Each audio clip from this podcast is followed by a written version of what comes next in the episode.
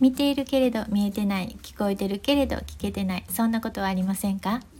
日々のささやかな気づきから生きやすさのヒントにつながる話題をシェアします。おはようございます。イボンです。皆さんは自分の力でどうにもならないことが起きた時どんな風に乗り切っておられますか？私は今日のタイトルもにもつけたんですがどうせうまくいくのだからという、まあ、座右の銘というかいつも心に留めていることがあります。というのも今私あの自分の力でどうにもならないことっていうのが3つ4つかなちょっと重なっています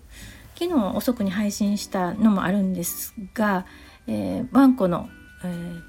ー、体調が、まあ、病状がちょっと心配なっていうことと私の、まあ、連続講座の進級テストの合否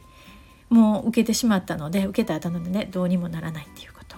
そして今朝娘から LINE があって、えー、39度を超える熱があるということで特定疾患を持った娘なのでかなり心配です。まあ、これはもうできること情報を流して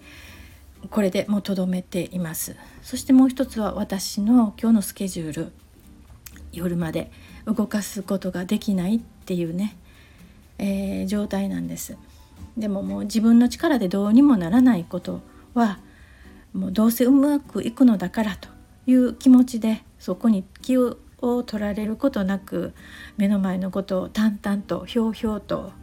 こなしていきたいなと。そしてまあ休憩時間にはいつもの配信のいつものお声を聞いて平常心を保って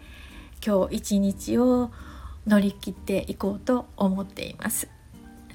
皆さんにとっても素敵な一日になりますように。最後まで聞いていただいてありがとうございました。